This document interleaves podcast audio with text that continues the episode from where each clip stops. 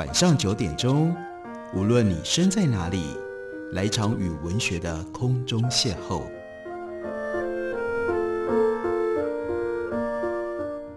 杨照谈书，邀您一同遨游文学世界，认识古今中外的经典之作。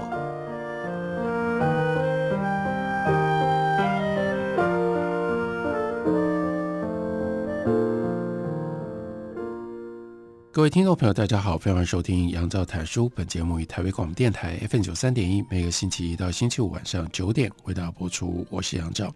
在今天的节目当中要为大家介绍的，这是时报出版公司的新书，李思义他所写的《铁路现代性》。李思义呢是香港中文大学文化及宗教研究所的哲学博士，他原来毕业于武汉大学人文科学实验班。接着，他取得了香港中文大学跨文化研究以及语言学硕士的学位。他也曾经是哈佛燕京学社的访问学人。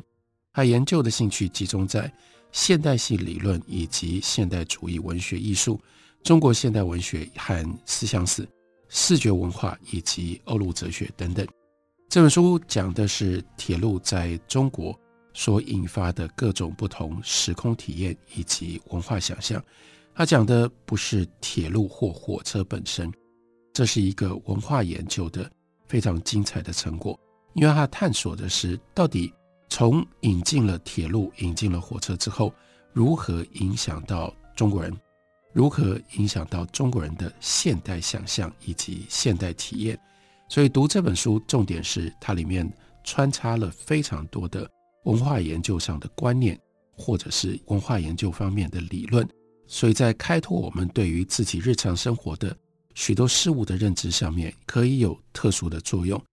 例如说，一开头先讨论的是为什么晚清的中国人要用铁路、火车来指称这种来自于异域的新事物呢？因为我们跟铁路跟火车已经相处了一百多年，一般我们就很少会去问这个问题：为什么叫做铁路？为什么叫做火车？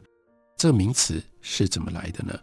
可是李思义也不会直接就告诉我们这名词怎么来，他先告诉我们关于如何命名、如何翻译的一些相关的概念跟相关的理论。他说：“这到底是……他说这到底是西学东渐过程当中对于外来语的翻译，还是一种对于新事物、新经验的命名？翻译跟命名不一样啊。还有呢？”是人跟语言的历史纠葛当中一次偶然的相互成全呢？接下来还引用了苏绪尔跟维根斯坦，他们都是重要的语言哲学的思考者跟理论的建构者。他说，所谓的命名问题，命名问题很关键的一件事情，那就是语言符号连接的并不是事物跟名称，而是概念跟音响的形象。命名呢，只是对于各种语言游戏的一种片面的误解。一个东西为什么会有这样的一个名字？当然是偶然的，当然是约定俗成的。作为一样东西或一个概念的火车，跟汉语当中的这个音叫做火车，它没有必然关系。所以在 linguistic，在语言学里面，会用不一样的标志符号来告诉我们，如果我们要讲的是。火车的这个声音，在语言学里面是用 slash 来表达，所以包夹在 slash 底下的火车指的是这个声音。那可是呢，如果用双键挂号的话，那那个火车指的是那个东西或那个观念。为什么要这样子去区分开来？就是要提醒我们，我们把这个东西叫做火车，可是呢，英文里面它叫做 train 呢，德语里面叫做 der Zug。日语里面叫做 Kisha，这些声音指的是同样的那个观念。这里面声音跟这个物件或这个观念没有必然的本质联系。那你也大可以想象，非常有可能这样，我们今天称之为叫火车的东西被叫做水船，被叫做椅子，被叫做 fellows 等等。它是因为约定俗成，所以才产生了名字跟这样东西的连结。这是维根斯坦，这是苏绪尔，他们关于符号跟被符号所指称的东西这种约定俗成的偶然所提醒我们的重要的观念。不过，李思义要进一步从文化理论当中去探索这个思想呢。我们如果看的是思想，那我们就会发现，铁路、火车这些新的名词的出现，的的确确是伴随着新式器物跟技术在晚清的接受以及中西之间的翻译交流。那所以呢，为什么产生这样约定俗成的名词？它背后有文化，背后有历史。同样的对象在英文里面称之为叫 railway，可是中文里却变成了铁路。这是因为有不同的文化背景，所以呢，意指同一个对象，但它的意向性、它的样式不同。对于不同语言、对不同国家的人，它就产生了不同的意味，所以更进一步，也就意味着，对于像铁路这一类新名词的研究，就可以帮助我们看到近代中国人受到西方影响冲击之后所产生的新的思维的方式、价值观念，还有他的认知水准，特别是那些跟自然科学、跟现代技术相关的术语名称，他们在确立的过程当中，是由繁杂到统一。由随意到规范，由错误到正确，这就是一个过程。这个过程有名称的合法化，这也使得所对应的物、所对应的技术，在晚清中国，从误解到摸索，再在正确认识的基础上面，大规模引进这样的一个接受的过程，彼此是一致的。所以特别要强调的是，现代物跟技术的语言概念。会影响人们思想认知的观点。那这样的一种想法，在晚清的传教士、翻译家那里就已经出现过了，而且呢，不是仅限于那个时代刚开始接触到西方的事物。即使到今天，我们对于现代技术的熟练运用和习以为常，也并不表示我们对技术有深入的理解。现代社会里面。人们对于物的命名、应用跟思考，也并不必然就是统一的。比如说，我们把一个对象命名叫做智慧型手机，并不必然反映我们对于电子技术、对于通信物件的思想认识的水准。同样的，手机的使用者，就算无法清晰说明它的运用原理，从最根本的一个晶圆的道理是什么，因此它会变成手机里面。最重要的零件，我相信绝大部分使用手机、更多买台积电股票的人都说不清楚。可是这不影响大家在日常生活里熟练的使用晶圆啦、手机啦这些名词，也不妨害你在日常生活里面熟练，而且呢如此高度依赖的使用手机。这个模式呢，李思义就要提醒我们，跟晚清中国人。他们对于铁路的命名、认识跟接触，并没有太大的区别。再下来呢，李思义才正式的来探讨铁路这个名词到底怎么来的。他引用的是意大利汉学家马西尼透过对于十九世纪汉语外来词的考察，指出呢，最早有了火车、火轮车，火车、火轮车是本土自身的新的词语，但是铁路虽然看起来。这两者如此密切连接，但来源不一样。火车、火轮车是中国本土新创的名词，铁路却是从德语 Eisenbahn 借译过来的。那 Mazzini 他根据的文本材料是德国的传教士 Günzlaff，他在一八四零年他所写的《贸易通志》。那魏源在他的《海国图志》里有这么一段对于《贸易通指》的摘录。这摘录就说，这个火机，火机指的是什么？指的是蒸汽机，烧火烧煤，然后产生蒸汽。火机所托不独舟也。这个蒸汽机呢，不只可以运用在船上面，又有火轮车。火轮车呢，是车旁插铁管煮水，把水煮开了之后，压针动轮，把这个蒸汽呢压过去，让它推动轮子。其后束缚数十车哦，火车后面有好长的车厢，皆被火车拉动，每时走四十余里，可以走得很快，无马无驴，不用用马，不用用驴子，如翼自飞，就好像没有翅膀都可以飞一样。于是此车先平其险路，但是呢，要有这样的火车可以走，要把路给打平，铺以铁掣，就是铺上铁轨，无坑坎，不能有洞，无迂曲，不能够转弯转来转去，然后轮行无滞，就可以用这种方式走。道光十年，英吉利国都两大城之间，造侧路九十余里。哦，说到的。这个时候，人家英国呢，它两大城当中有九十多里的铁路，这个铁轨呢，费银四百万元，很贵，其费甚巨，故非京都藩镇之地不能用，所以只能够用在人口密集的城市地带。从语言学的角度来看，得出铁路是从德语词汇借译来的，这个结论不错，不过并不意味着我们就可以画上句点。相反的，从物的生命历史入手，问题才刚刚开始。知道铁路这样的一个汉语的复合词是来自于铁跟路加在一起，跟德语 Eisenbahn 完全一样，也是铁 Eisen 跟 Bahn 路加在一起。但这不能推断出晚清中国人在接触到铁路的时候，就采用这个词来指称相关的对象。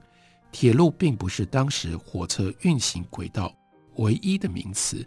不只是铁路跟 Eisenbahn 具有不同意象性的样式，我们也无法保证，在晚清被中国人逐渐广泛接受的“铁路”这一词，跟当初普鲁士传教士他创制的词语有相同的内涵跟意志，意味着我们还是要必须去追索，当时其实有很多不同的名称，为什么后来？是铁路这个词留下来，还有铁路这个词在中国人的心里面，他们到底会联想到什么？他们又在这上面附加了一些什么样文化跟社会的意涵？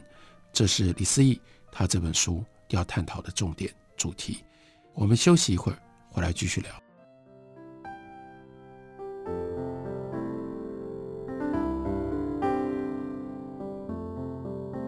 听见台北的声音，拥有颗热情的心，有爱与梦想的电台，台北广播 FM 九三点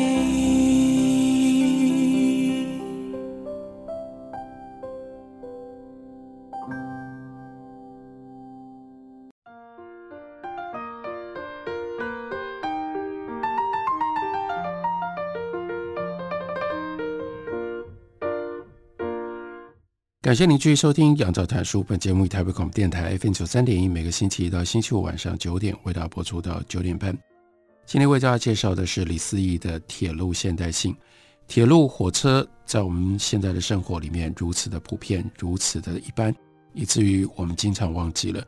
要让这样的一个新生的事物进入到我们的时空体验跟文化想象当中，这有很复杂的过程。所以这本书里面。就帮我们还原了过程当中一些非常有趣的现象，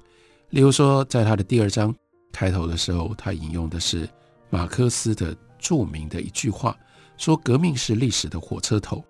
不过，当他引用这句话的时候，关键的重点是火车头作为一种象征，作为一种比喻。他说，马克思当时写到这样一句话，他还相信自己的读者即使没有太高的理论水平。也能够透过火车头这样的一个视觉的意象，感受到革命在历史进程当中所起的作用、力量、速度、方向、技术变革的动力等等。理解这个 metaphor，这就是一个 metaphor。这样的一个前提是我们已经身处在铁路所带来的现代世界当中，面对呢已经能够充分的感受并且记得。那迎面疾驰而来的火车势不可挡的样子，所以当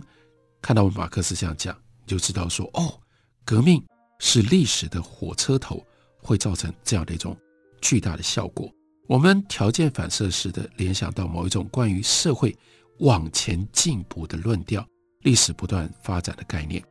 行进中的火车头这样的一个视觉图像，跟现代性的叙事就结成了一种天然的同盟。任何破坏这个理想形象的企图，或者是不符合这一典范意象的例证，都会被扫到所谓现代性之外的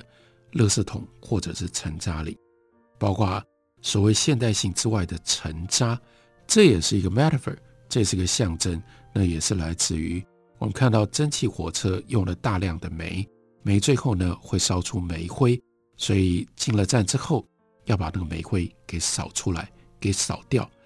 在中国，另外呢非常有意思的是叫做马拉火车，因为代表了一种不正确的现代性，就会被用来形容现代外衣之下内在的传统跟腐朽。关于马拉火车。李思怡也就提到，我们很多人共同有的一个鲜明的印象，那是姜文在二零一零年他所拍的电影，叫做《让子弹飞》。这是用民国作为背景，成功糅合了侠义传奇跟娱乐化的权力故事，而一度呢极受欢迎。影片开始跟结尾呢用了类似的一组镜头，那就是疾驰而来列车，但呢前面没有火车头，而是。有十匹奔腾的高大的马，白马拉着行驶，这非常夸张的视觉呈现，因为呢，让我们觉得那么样的陌生，产生的荒谬感。火车竟然是由马来拉的，然后呢，就可以产生隐喻的效果，那就是传达出革命并没有引起真正的改变，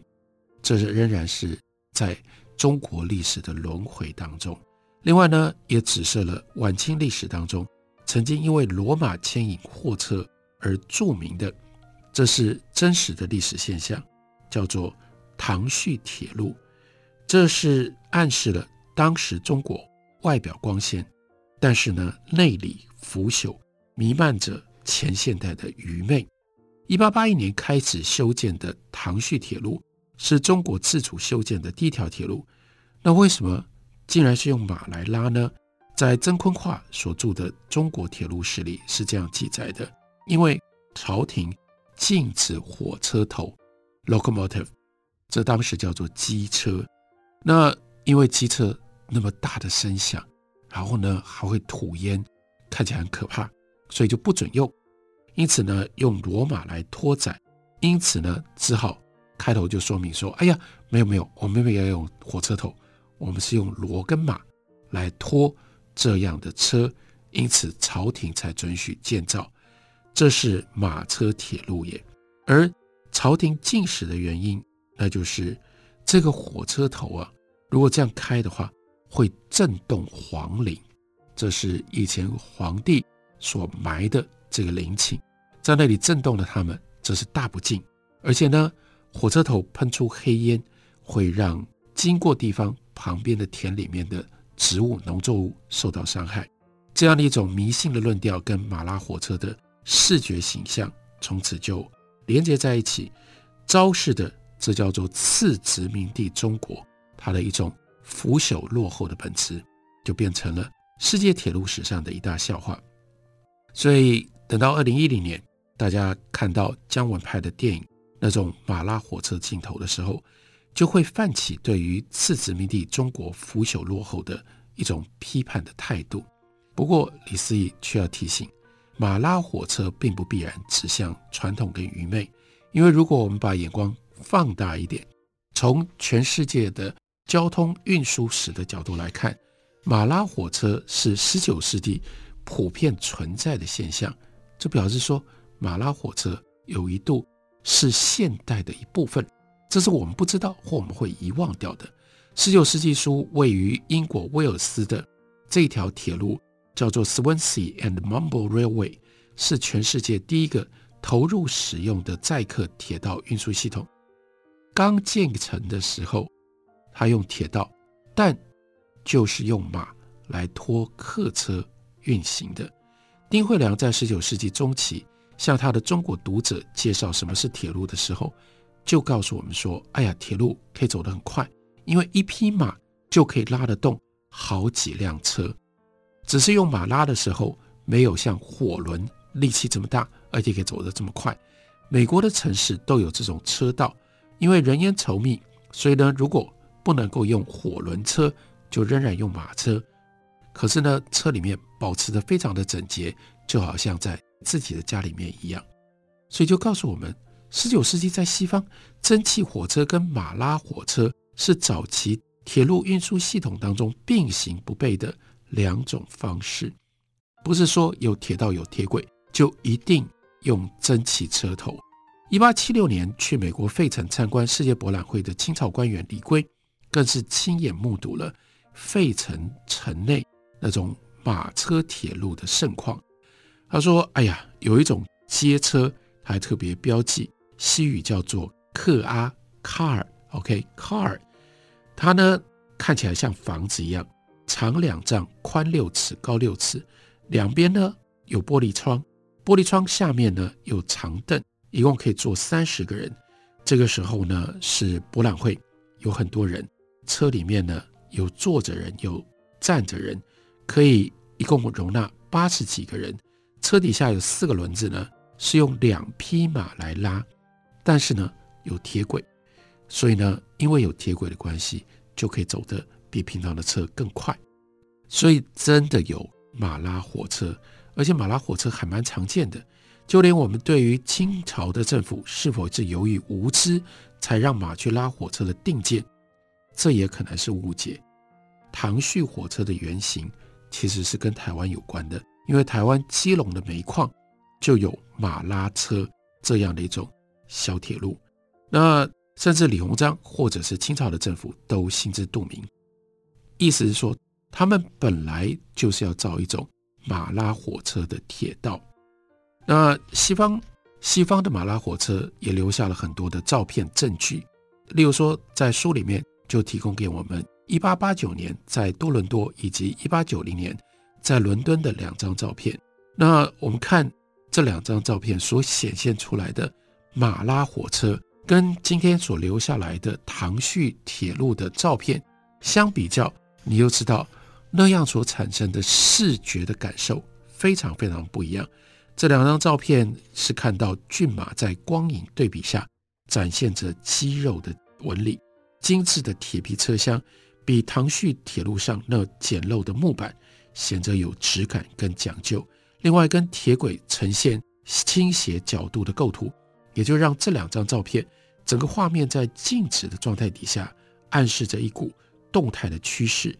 最重要的是，在照片上几位西方白人男性，他们肃穆的表情，就像是天生自带着现代的印章，那是一种 signature。轻易的就将照片烙印上十九世纪西方现代性的怀旧气息，